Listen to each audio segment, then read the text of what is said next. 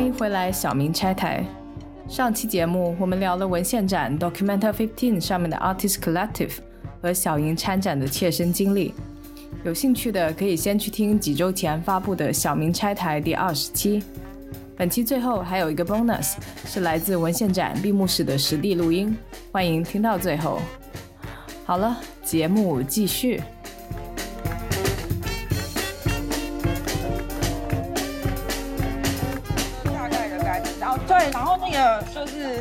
反犹争议，就是刚刚有讲到 responsibility 的问题，我觉得它是两面的，就是你从外部来看，就是德国的不管是大众的舆论，或是来自艺术圈舆论，因为他们本来的运作逻辑还是会觉得一个展览就是策展人要负责，所以当然最后的方式还是是策展人要出面。可是如果你从艺术家内部，如果如果有一个能，呃，我我不想说它是宗教，但应该说大家都知道，就是这次的 Documenta 它的组成，就是他艺术家必须要很密集的参与一个叫做 Majelis 的东西，嗯，意思就是 meeting。它就是它可以叫 meeting，它也可以叫 council，所以它可以是一个临时的议会，它是一个紧急的会议，它可以 whatever，就是你高兴要做、开心的、严肃的都可以，但就是聚就是聚在一起要讨论。其实从反犹争议的很一开始，所有艺术家都是跟卢安古卡在一起。那个站在一起不是说我全力支持他，是其实你们看到的每一个声明，我们是一直开会，一直开会，然后所有的艺术家你都有权利可以举手说，哎，我不赞成这个，我要修改，然后这个我要添加。他们是用这样子的方式，所有人从卢安古卡到所有艺术家去。完成很多的声明，然后跟做很多的决定。even 我们内部在跟已经下台的那个 foundation 的 director 讨论的时候，也是那个连接就是群主随便发，然后所有人就是参加，然后你要讲话好，你就可以讲话，然后你就可以讲话。我我觉得其实，在经过就是他们某一些想要传达的某一些概念的操作实践巡礼之后，其实很多人是有那种，他其实也有意识到说，我是 collective。当遇到事情必须要承担责任的时候，所有人必须站在一起，即便他今天知道所有的舆论都指责他。我觉得这是一个。但是另外一个，从策展的角度上来说，就我想要就是分享一个，因为我其实这个月结束之后，我其实又在德国待了一个月，我去威马，然后我朋友其实是呃包豪斯那边的艺术家，然后我们就是常常就是喝酒的时候就会聊天。其实很多德国的艺术家并没有对这次的 Documenta 很感兴趣，就是很多人对这个争议其实是有一种就是不予置评，或者是其实很多德国人就是并没有很喜欢去很纷争的地方，当然没有去。但是我们在聊天的时候，我听到的艺术圈的观点，有一部分人认为这次的争议他们都不觉得卢安布卡错，可是他们说这其实就是一个策展的技术的问题。这个策展的技术的问题，就是我去到柏林去看德国历史博物馆的时候，我就觉得蛮有趣的。他们其实测了马克思跟华格纳的展览，说要告诉大家这是理解资本主义的两种取径。特别是在华格纳的展览，它在前面，它其实是有一个牌子。这个牌子他跟你说，这里面呢可能有一些东西涉及了。反犹反散族的敏感的东西，所以大家要斟酌。然后你就走进去，我觉得大家都知道华格纳的背景。华格纳透过他的歌剧，然后形塑了这个德意志的集体认同。当然，他本身是一个反散族主义者。然后就想说，这些东西都可以展。当然，他可能是国家出资的，但是另外一个所谓策展技术的问题，是不是就是？你需要有一个这样子的告示牌。我非常肯定就是，这个告示牌在争议之前，其实真的是从来没有在 Documenta 出现过。然后我就会想，如果真的有这样的告示牌，是不是真的可以有一些差异？虽然我觉得不尽然，但是也许这就是策展技术的问题。所以这是来自艺术圈的观点。另外讲一个跟这个没有关系，是就是这种事情，如果跟寻常居民讲，像我的朋友就是德国咖啡师，他也是他有来看 Documenta，因为他本来是我的合作伙伴。之前就是第一个是 t a r n Party 的作品被裁掉嘛，然后那时候跟他聊，他就觉得哇，这也太傻眼了。然后我到柏林去找他的时候，那个时候是德国媒体也有发现了第二个有反犹争议，就是他们在那个呃奈吉利亚的 archive 里面发现一个十几二十年前的报纸，然后因为他们是然后从阿拉伯观点报道，就是以色列跟巴勒斯坦冲突，所以然后他们就说，哎，这又是第二个反犹就是的证据。然后我朋友就跟我说一句话，我朋友说，如果这就是反犹争议的标准。全德国的集中营跟博物馆，所有的遗址都应该关掉。这些地方才是放了最多支持希特勒跟支持屠杀犹太人的地。就是我想要提供一下，就是不同的观点。所以从后面的那个长明的观点，其实就会回应到很多人说，就是这其实会跟近年来德国的政治，它可能越趋保守、越趋紧张，加上它可能战争需要转移注意力，或还有一件很重要的事情就是。刚刚前面讲到，就是 loser 跟就是画廊艺术家这件事，还有一个潜在因素是，换言之，这一届 documenta 艺术市场很难从这次的 documenta 获利。所以其实艺术市场跟厂家是有一部分的人，他是不断不断的在对政府相关部门施压。如果你以后一直让 documenta 都是让 loser 来参加，那我的 profit 到底在哪里？更不要说就是德国其实有很多艺术家。他的藏家就是犹太人，这件事情其实就是都是相关。嗯，我觉得我觉得可以再呼应一下，就是一个很明显的对比。因为你刚刚讲你去柏林，其实我也是在看完 Documenta 之后，我也去柏林，然后就刚好就看到了柏林的双年展。很明显的看到这一个一群 loser 的一个展览，跟一个 winner 的一个展览的一个 对比，非常的明显，好不好？这个非常的精英，OK，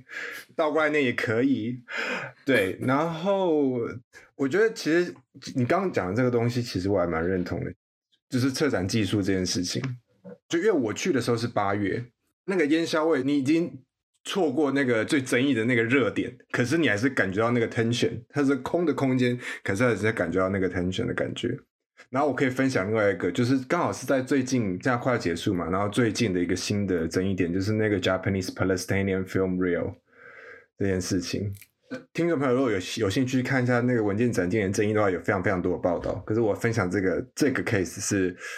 那个应该是一个新发现，对不对？就是继刚刚小莹说的两个以后，他们又又发现了。对对对对，这是一个新发现，就是他们是找了那个在日本的关于巴勒斯坦的这个 film archive 嘛，对不对？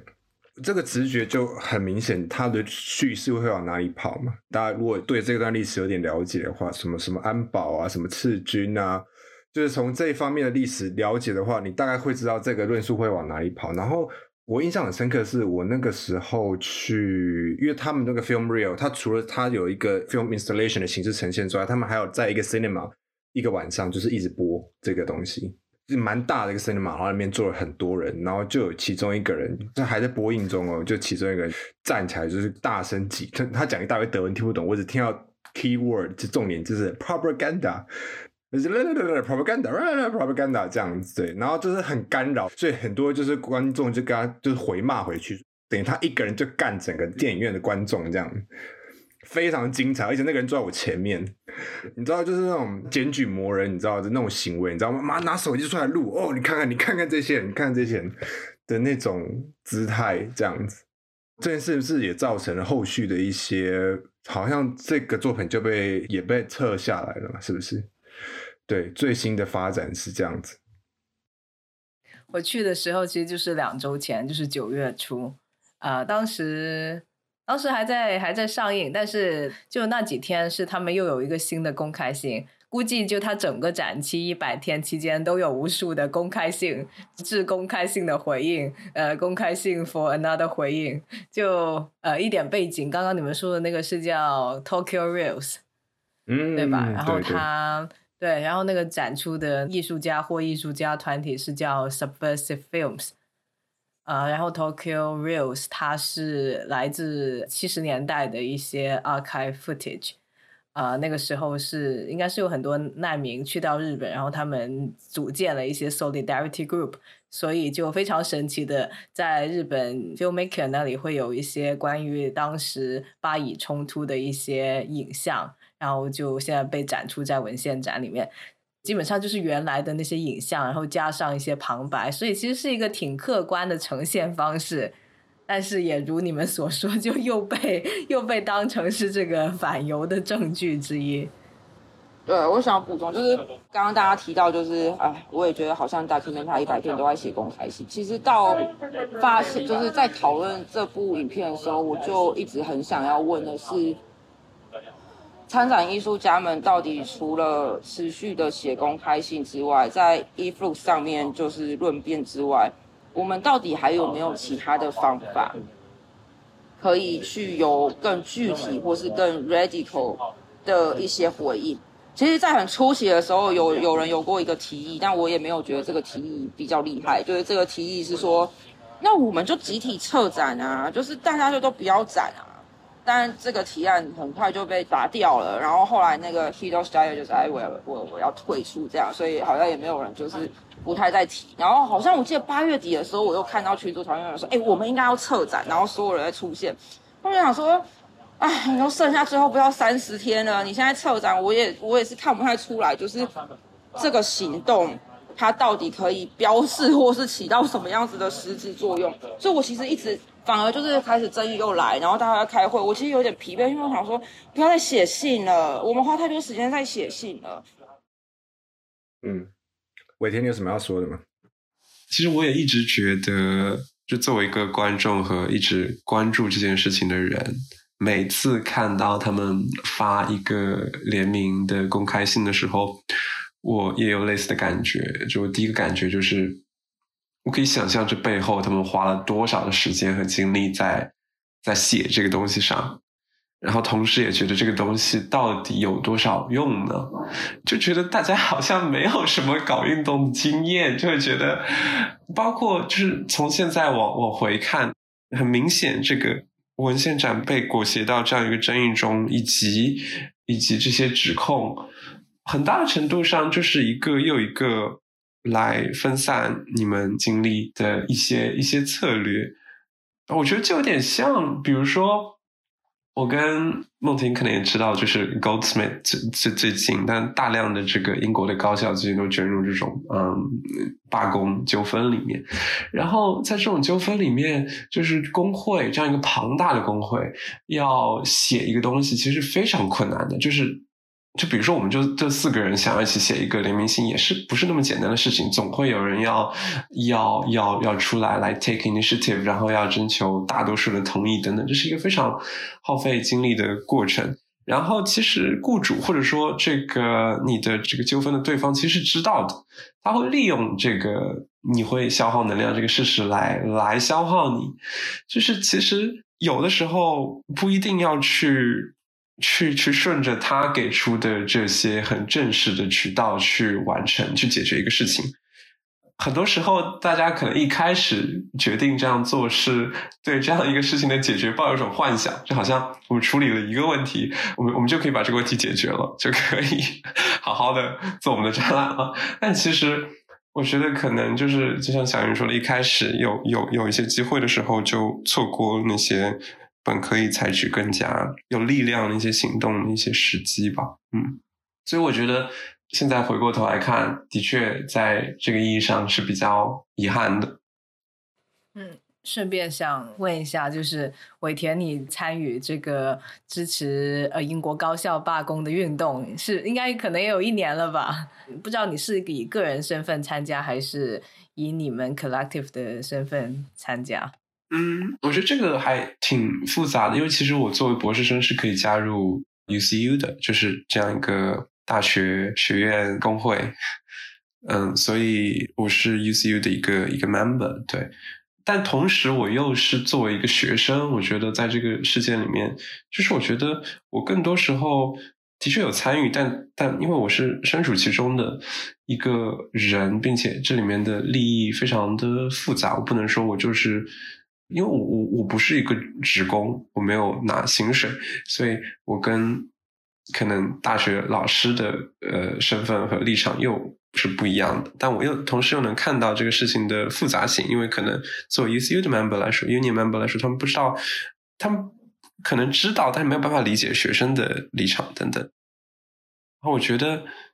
很有趣的一点是我注意到，如果你是就是这样一个工会和雇主之间的纠纷出现的时候，其实作为工会成员，你能做的事情是有限的，或者说你只能通过这个法律规定的这样的一个工会能做的事情的这样的一个途径去去维权。对，但是呃，有很多事情你需要一些别人的帮助，就是一些当当一个工会成员做不了的时候。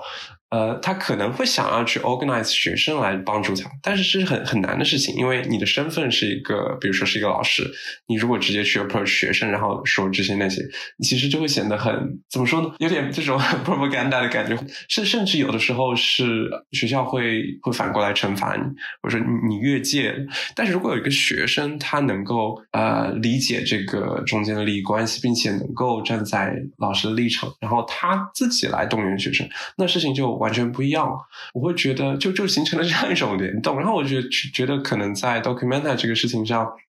的确，呃，Rangupa 和这个参展艺术家他们以他们为中心做了很多事情，但其实，在更大的这个舆论场上，或者说，尤其是跟这个 Document 跟这一届 Documenta 也有关的这些。可以称之为 stakeholder，就是不是 shareholder，因为 shareholder 其实是有这样一个组织，就就是卡塞文献展，它是有这样一个 shareholder 核心的这样一个利益群体的。我觉得 stakeholder 可能就是这样一个，比如说卡塞尔的居民，比如说德国的居民，就会他们会觉得他们可以 argue 说这个事情是跟我有关的，然后我在这个事情上有这样一个看法，然后这个看法也是可以形成这种力量。我觉得其实，在就就可能在更大的这样一个舆论场上，没有能够感受到这样一种支持他们的这样一种声音，可能偶尔有一些，嗯，比较少少数的在 eFlux 上，比如 可以看到一些，呃，其实没有什么，我觉得没有什么这种普通读者会读的一些比较专业性的一些评论上会有一些声音，但是我觉得，嗯，从大的舆论环境来说，没有形成这种联动这种呃力量。呃，我刚刚突然想到，我们可以聊的另外一个方向是华文圈的报道。嗯，其实我们刚刚有提到一点，就是媒体关于这件事情的报道，然后可能德国媒体就主要关注在这所谓的反犹事件上面。那不知道大家留意到的这个华文媒体对 Documenta 的报道是怎样的？我自己看到的一些简中报道，感觉嗯。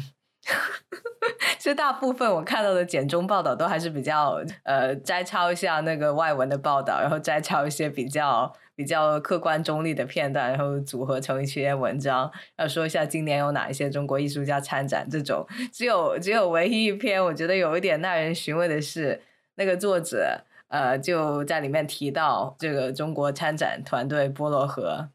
那个作者不知道为什么就提了一句。波罗河是二零一九年才成立的，我也不知道他们是谁，我只跟他们聊过一次。赞啊！为什么一定要被你知道呢？奇怪了，非常耐人寻味。我我自己，因为你去搜文件展啊，在 Google 上，它第一个出现的报道就是我看一下啊，我我把它抓出来，那个明啊明州的那篇。那篇里面讲了什么？我觉得小应该有很多话想说，不过我我先我先说一下我自己看完之后觉得，因为争议出来就一定会有正方跟反方嘛。我觉得这一篇好像很明显站在反犹这一方，就是他不管他是摘抄的或者他现场观察的，我自己也感觉是走这一派的论述。我其实看过去，我自己觉得比较有意见的就是他的标题。就是说，这是什么？这是一场什么？呃，失败的去中心化策展实验。实验的话，对不对？小弟我以前也是读科学相关的。我说，实验失败不是很正常吗？有什么好？有什么好被拿出来大书特书？不是这这不是不是不是很正常吗？对啊，不是爱迪生不都说九十九次失败，我一次成功就够了？嗯，好像不是这么说的，不好的。他为什么觉得他失败呢？他的论据是什么？我觉得是因为这些的争议，再加上这个嫁接，造成了一些混乱。对他把这些东西放在一起，然后去总结这是一个失败。其实，就也我觉得这样，我觉得这样断定对我来说似乎有一点太早。想有什么 comment to follow up？我我我记得我看到那个明州那一篇，我的整个就是就是一股怒气就突然油然而生。那时候我还在卡塞尔，然后我坐在厨房，然后而且我我截图，然后发文之后，我马来西亚朋友跟我说：“哎，我告诉你，这篇文章还翻成了其他语言，现在大家都看得到他的论点。”我想说，谬论这种愚蠢的话，也好意思翻到，就是翻的让大家都知道。哎，我对这篇文章我勉强还记得的，我觉得两个不满意的，我我觉得一个就是他后面就是他怎么样去定义失败，这个这个对我来说，其实你这个实验的前提，我个人是觉得你讲的蛮模糊的。然后最后面我记得他引用了比特币，他引用了去中心化，就我过去。稍稍跟区块链还有智慧城市的工作经验告诉我，就是这个人对于比特币跟去中心化理解是非常有限的。所以在你如果没有办法透彻了解这套机制到底他们追寻的是什么，跟他后来带来影响，你要用这种东西去类比，支持你对于实验的这个假设，跟你要论证它失败，我觉得没有办法说服过来。第二个是，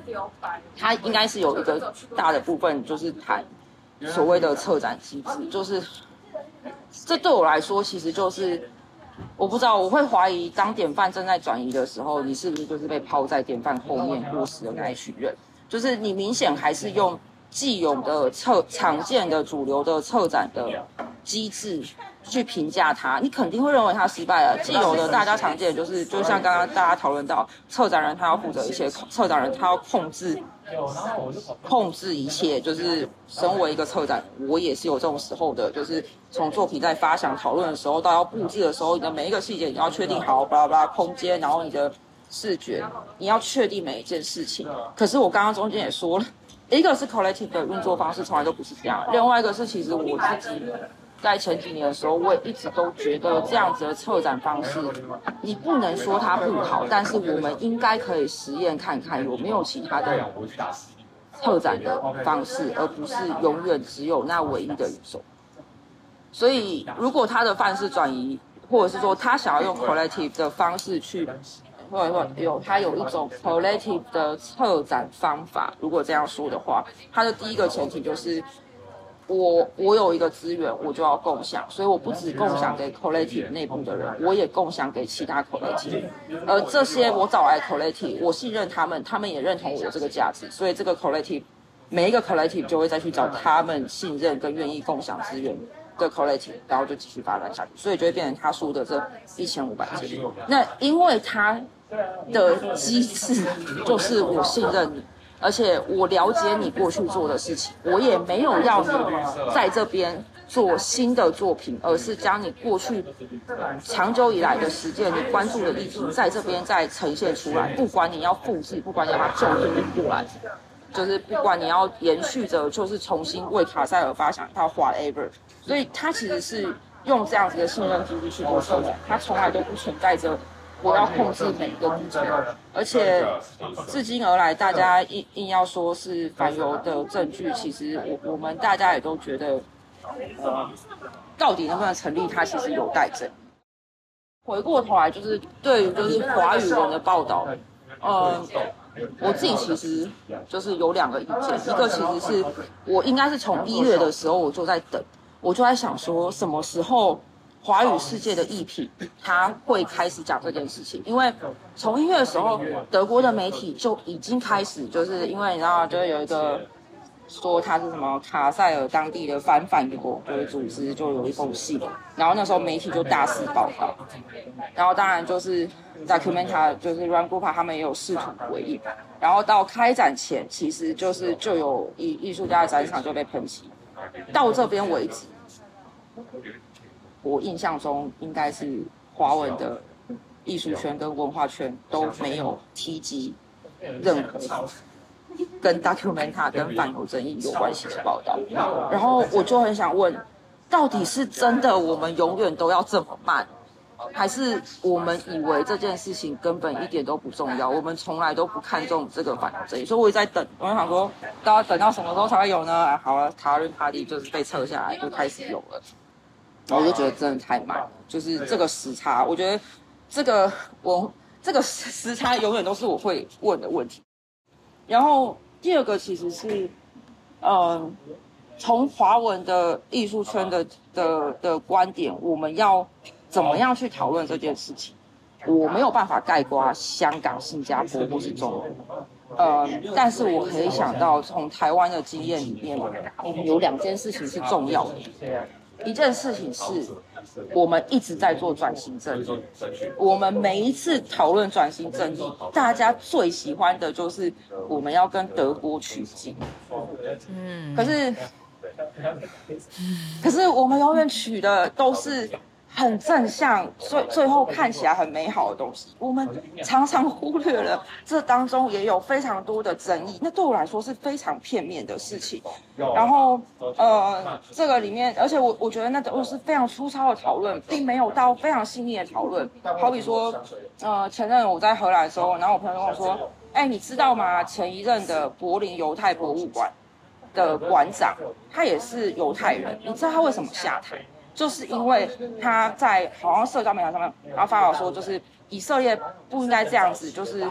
呃暴力的军事独裁，就是对待对待巴勒斯坦人。他也是犹太人啊，但是他被下台，因为就是对他们来说，就他有一个反犹 equal to，就是反以色列，所以这件事情是不允许的。那但就是对，就是。我们从来没有就是这种非常细腻的讨论，然后我们常常我们取经的也都只是停留在某一个时期，看似好像达到某种平衡，达到某种成功。我们对于他们这几年的反动的保守的改变，我们其实是没有跟着去然后追踪或是铺路人家的丑恶就那一面。这是一个，第二个其实是。就是在访纲里面，大家就有提到说，就是 global south 或是 global north。我其实对这件事情啊，我每次在听大家讨论的时候，我都不知道，身为在台湾岛屿上长大的人，我是 global north 还是 global south？为什么？因为 global south 到底主要怎么来？就是一九五零年代的万隆会议，然后万隆会议就是，哎，我不是第一世界，我不是第二界，我不跟你西方站在一起，所以我有很多东南亚国家的伙伴，还有中国。然后那个时候台湾就是，你知道，就跟现在一样，就是是美国的好朋友。身为美国的好朋友，你从来都不是万万隆会议的一员，你当然也不会是 Global South 的一员。然后呢，根据 GDP 联合国的各项的评鉴，还有很多时候。就是台湾人都会认为自己是从已开发国家出来的人，是北方的一环。但是很奇怪，很奇怪，只有在艺术跟文化上，当我们要讨论全球南方的时候，对我来说很像精神分裂。突然台湾就变成我们也是 global south。我天！我我记得在 Fred s h a n o 有一次办了一个，就是那个时候就是就是还在烧反犹争议啊，然后就办了一场就是英文的研讨会，然后邀来了泰国的、印尼的艺术家，就说我们要用 Global South，然后就跟去殖比，然后去讨论一下当前的反犹争议。那我想说，那你邀请我要干嘛？我我我没有办法跟 Global South 站在一起，就算你跟我班德勒兹或什么，因为我就都不是 Global South，就是对我来说啊。从台湾这个岛屿出发，这件事情其实是有很多我们可以拿回来借鉴跟讨论的事情，但是没很很少人，很很少人这样做。对，然后我也会很好奇说，那对于在香港长大的人，在新加坡长大的人，在中国长大的人，就是可能都是华语圈，那探讨这件事情，对你们可能会有什么样子的帮助？有其必要性吗？或者说，如果并没有那样子接近的优势，是不是还有其他其他的观点去看待这样的事件？就是我其实会一直在追这些报道，所以我心里就是问的都只有上述这几个问题。我我先很快速回应一下，就是小云刚刚讲这个东西，我觉得其实非常非常有趣，尤其是作为呃。我自己其实也在常常反反思这件事情。作为一个呃亚裔或是华人，呃艺术工作者或者生产内容生产者，在英国的时候，就是就是当当就是当某些议题突然这个东西对你有利的时候，你就突然变成一个就是抗争者的姿态，就是这种这种投机取巧的心理，被压迫者，被压迫者，对对对，我就突然变被压迫者了，对。对，就是这的的这种心情。对我觉得这个是还蛮这个，我我至少我自己常常在反反思这件事情，希望我没有 是这样子。对，而且我其实刚刚蛮同意你讲一件事情，就是平衡这平衡是一个动态的状态。对我们借鉴我们去 frame 的那个时代，可能。在教科书里面，或在别人的论述里面，它它是它是一个定格的片面。那那之后发生了什么事情，跟之前发生什么事情，我觉得重点是去看这个脉络。我觉得三号它也回应到你去我们，就是说我们讲的就是这些华语文对于文件展的报道，它的截取都是非常片面的，而他的他的论述或者他抓住这个点去批判。这这样的批判也是非常去脉络化的，对，而且我我而且我我抓到就是那个文章里面讲比特币这个东西，我我可以我可以我可以说两句，说随着虚拟货币的兴起，去中心化 （decentralize） 的概念成为许多领域的时髦用语，艺术界也不例外。Rangupa 表明希望这次展览做去中心化别开生面的策展方式，便是由此而来。所以，所以这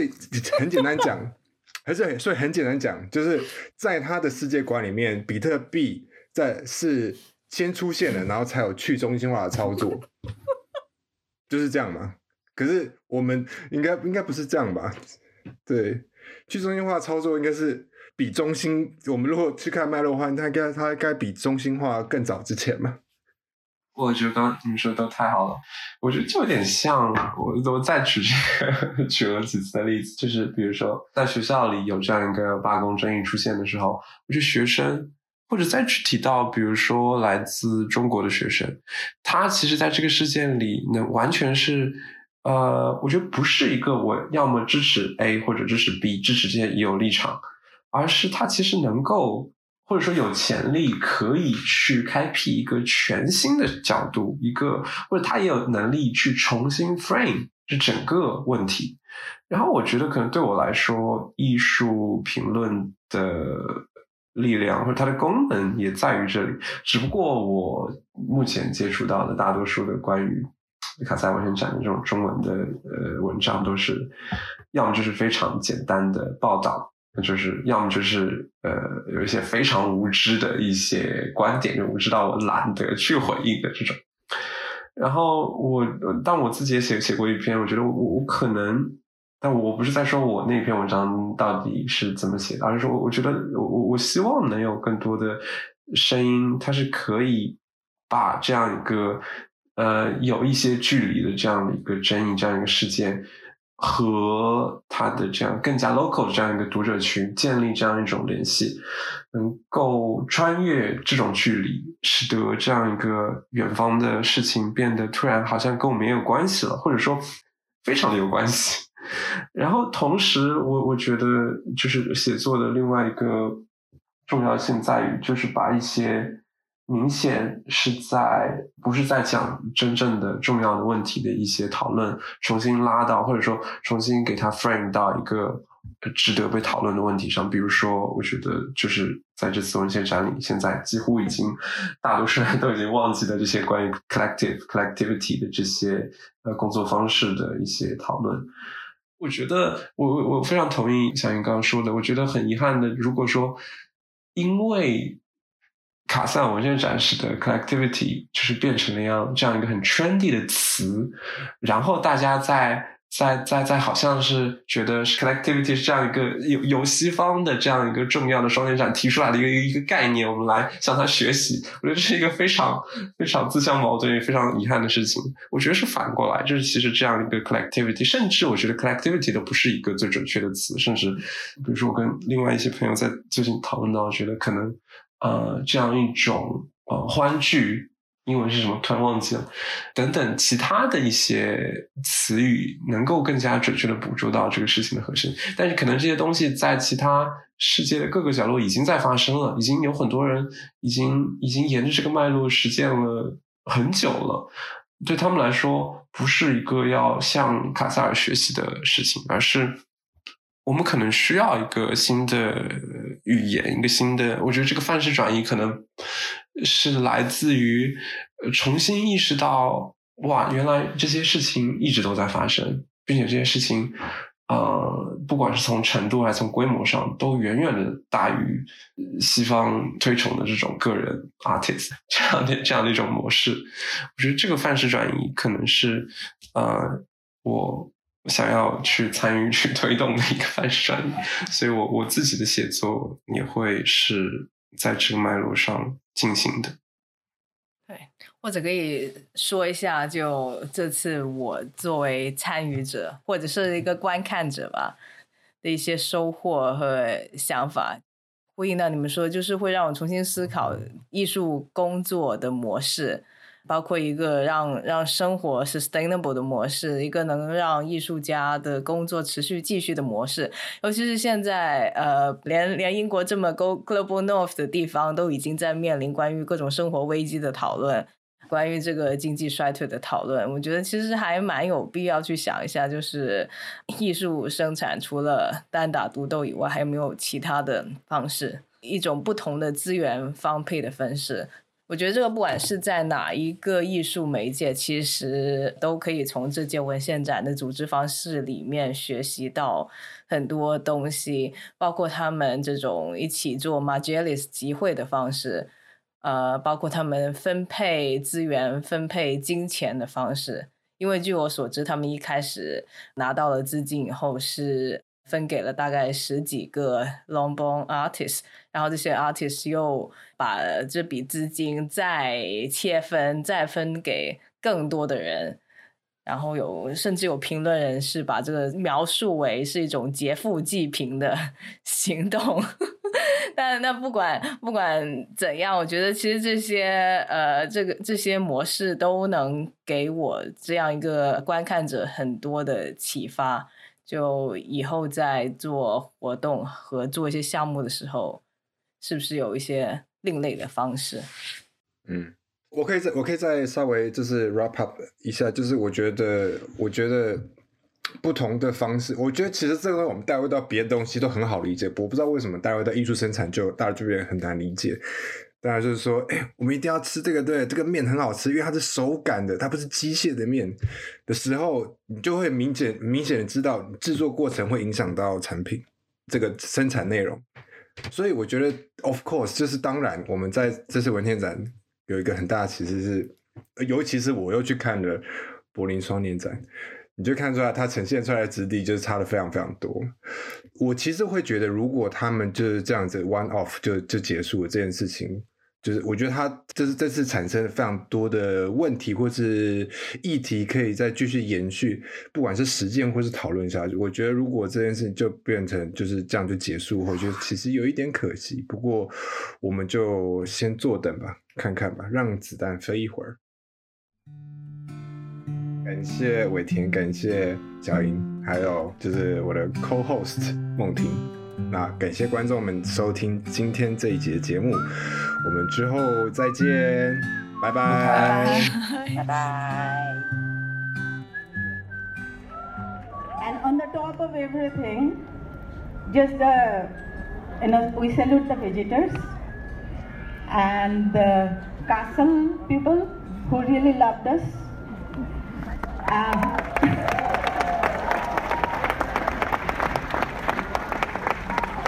and we have become a big family, but I think we have become a bigger family now.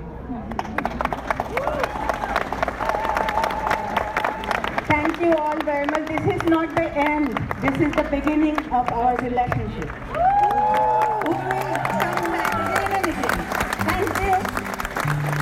谢大家收听小明拆台。如果喜欢我们的节目，欢迎到苹果播客、Spotify。小宇宙 App 等客户端上订阅我们的节目，就不会错过之后的更新了。也欢迎在 Buy Me a Coffee 网站上面给我们打赏，支持我们的节目。